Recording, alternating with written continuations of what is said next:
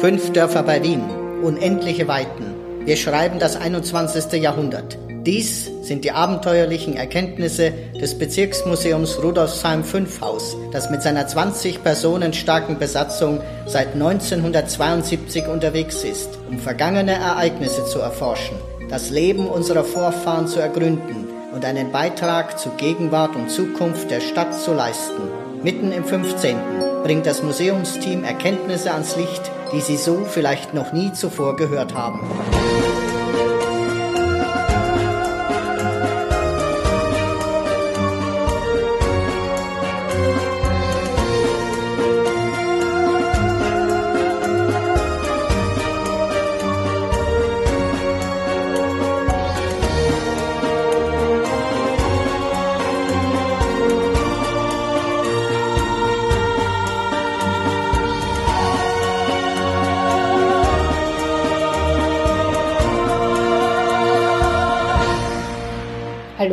Herzlich willkommen bei 15 Minuten über den 15. Spezial.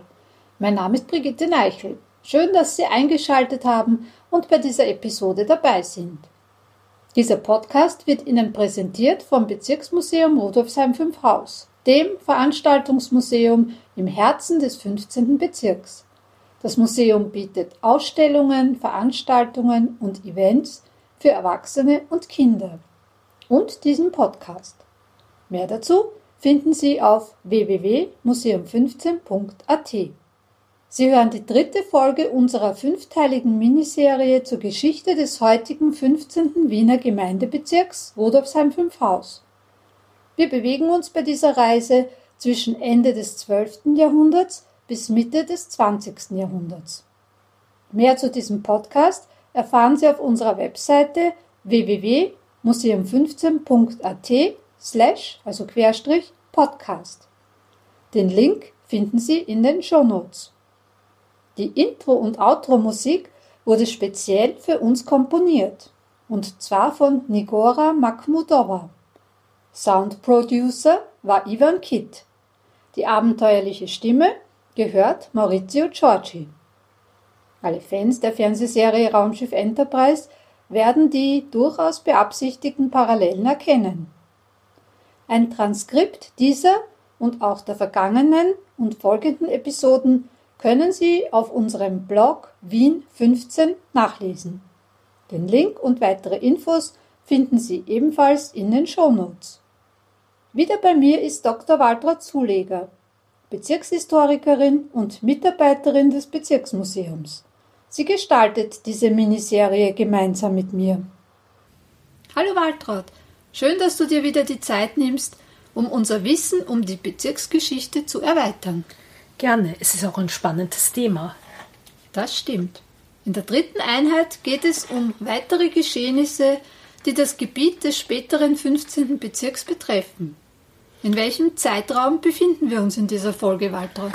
Nun, es geht diesmal um die Napoleonischen Kriege, eigentlich genauer gesagt um den fünften Koalitionskrieg. Wir schreiben das Jahr 1809.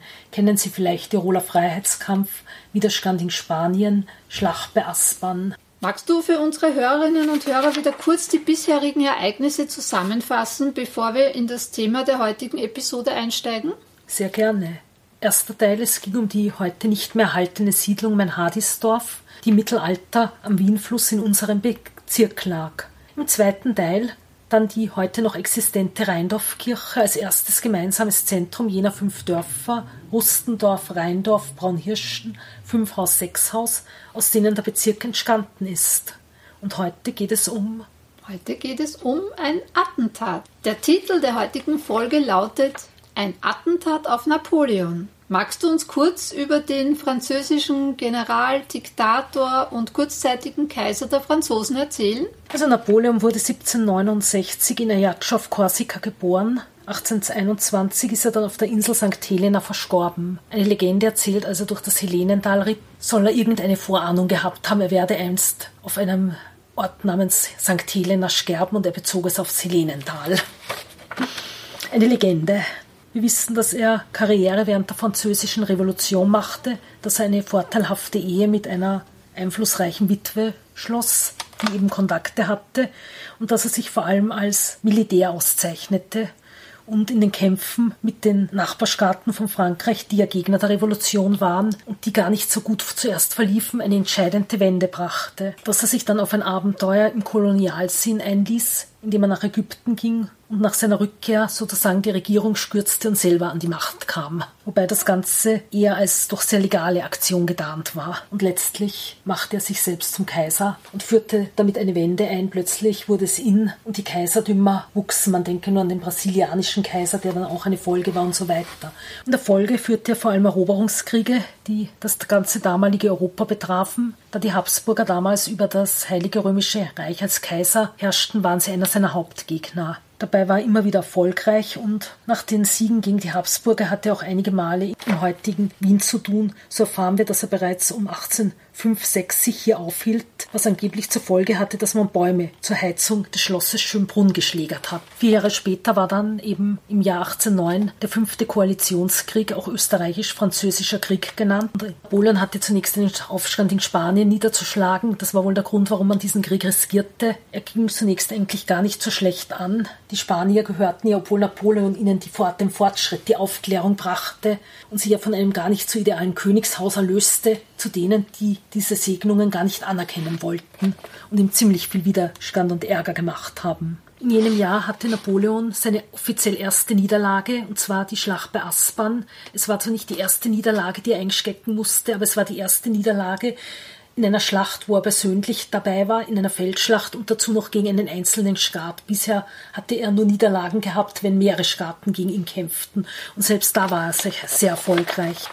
Das änderte nichts daran, dass er die Schlacht bei Deutsch-Wagram für sich entscheiden konnte und den Österreichern daraufhin den ziemlich demütigenden Frieden von Schloss Schönbrunn diktierte.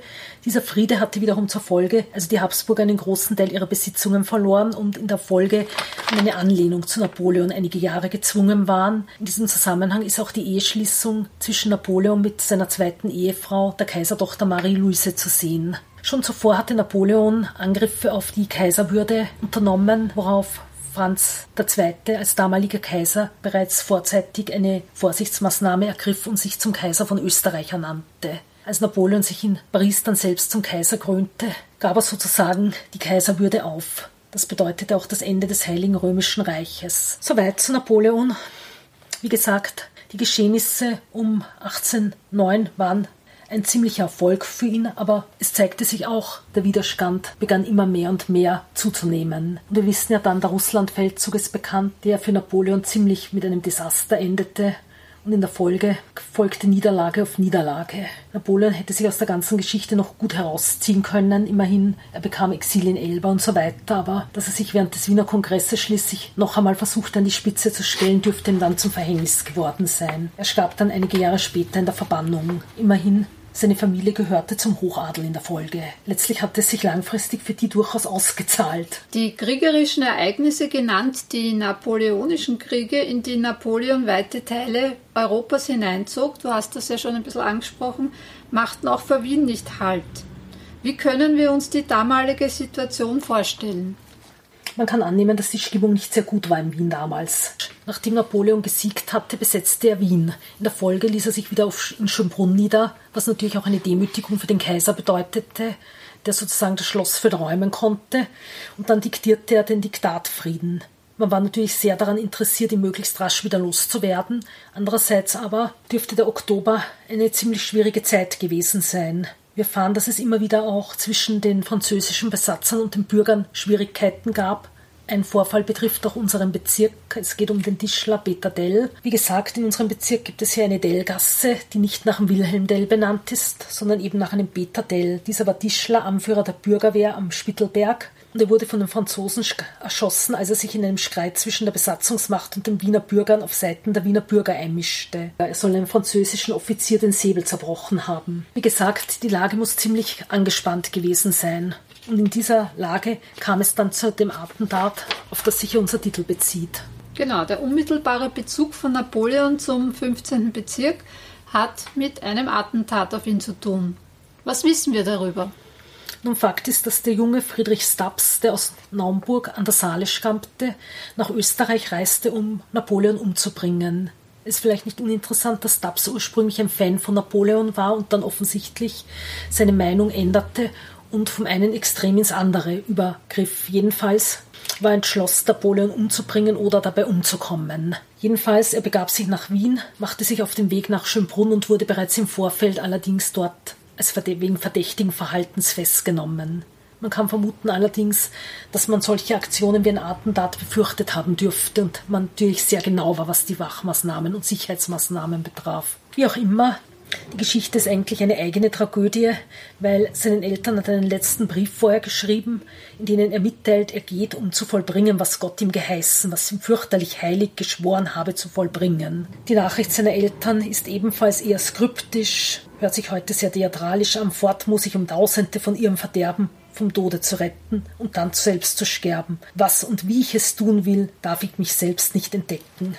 Für die Eltern muss es eine ziemliche Tragödie gewesen sein, Sie erfuhren lange nicht, was aus ihrem Sohn geworden war. Erst relativ spät nach Jahren bekamen sie endlich eine Information, dass er nicht mehr am Leben ist. Das Attentat hatte zur Folge dann, und hier ergibt sich nun der Bezug zu unserem Bezirk mit der Maria-Hilfer-Straße. Schloss Schönbrunn ist ja in der Nähe und der Attentäter soll zunächst auf dem Angstein-Schlössel, die Familie Angstein hatte ja damals dort einen Landsitz, inhaftiert gewesen sein. Wichtiger ist allerdings, die Hinrichtung fand auf dem Gelände der Österleinschen Gewehrfabrik statt. Diese Österleinsche Gewehrfabrik war im 18. Jahrhundert an der Marie-Hilfer-Straße entstanden. Sie war eine der ersten wichtigen Waffenfabriken und was vor allem sehr entscheidend ist, sie spielte eine Rolle bei der Geschichte des 15. Bezirks. Heute erinnert an die Geschichte des Friedrich Stubbs übrigens noch ein Denkmal, das insofern interessant ist, als es der Öffentlichkeit nicht zugänglich ist. Es befindet sich nämlich im Hinterhof eines Wohnhauses. Österlengstraße 1 ist ein Eckhaus zur Marie-Hilfer-Straße und das Nachbarhaus ist Österlengstraße 3. Dazwischen befindet sich ein Adlerdenkmal, das eben an Friedrich Stubbs erinnert und offensichtlich im 19. Jahrhundert errichtet wurde, als das Gebiet noch offen war und später bei der Verbauung dann sozusagen Teil eines Innenhofes wurde. Ist insofern interessant, als es ein eher unbekanntes Denkmal ist. Und es ist auch nicht einfach in das Haus zu kommen. Also ein Denkmal, das eigentlich heute niemand zu Gesicht bekommt. Nachtrag zu Friedrich Stabs. Der Attentatsversuch wurde verschwiegen und die Akten darüber kamen auf Befehl Napoleons ins französische Nationalarchiv. Erst als Napoleons Macht 1814 gebrochen war, konnten die Nachforschungen der Angehörigen und Freunde über Stabs Verbleib beginnen. Sein Vater gab 1821 eine Anzeige im Naumburger Kreisblatt auf, dass sein Sohn Fritz ein freiwilliges Opfer deutscher Vaterlandsliebe gewesen sei, der 1809 in Schönbrunn sein Grab fand. Wir sind nun am Ende des dritten Teils unserer Miniserie angelangt. Liebe Waltraud, wie immer, vielen Dank für deine Unterstützung. Gern geschehen. Ja, liebe Hörerin, lieber Hörer, Rudolfsheim 5 Haus hat viel zu bieten. Machen wir was draus, gemeinsam. Wenn Sie Ihr Wissen über die Geschichte des 15. Bezirks erweitern möchten, wenn Sie kulturelle und gesellschaftspolitische Themen schätzen, wenn Sie gespannt auf interessante Menschen und Themen aus Vergangenheit und Gegenwart im 15. Bezirk sind, dann sind Sie bei uns richtig. Besuchen Sie unsere Ausstellungen und Veranstaltungen im Museum verfolgen Sie unsere Aktivitäten auf unserer Webseite, unserem Blog, unserem YouTube-Kanal und auf Facebook, Instagram und Co. Infos und Links finden Sie in den Show Notes. Wir sind auch gespannt auf Ihre Kommentare und Anregungen. Wenn Sie wissen möchten, wie es mit der Geschichte des 15. Bezirks weitergeht, versäumen Sie nicht Teil 4, die Iden des März. Ich verabschiede mich wieder mit den sphärischen Klängen von Nigora Makhmudova. Auf Wiederhören. Ich wünsche Ihnen einen wunderschönen Tag. Ihre Brigitte Neichel.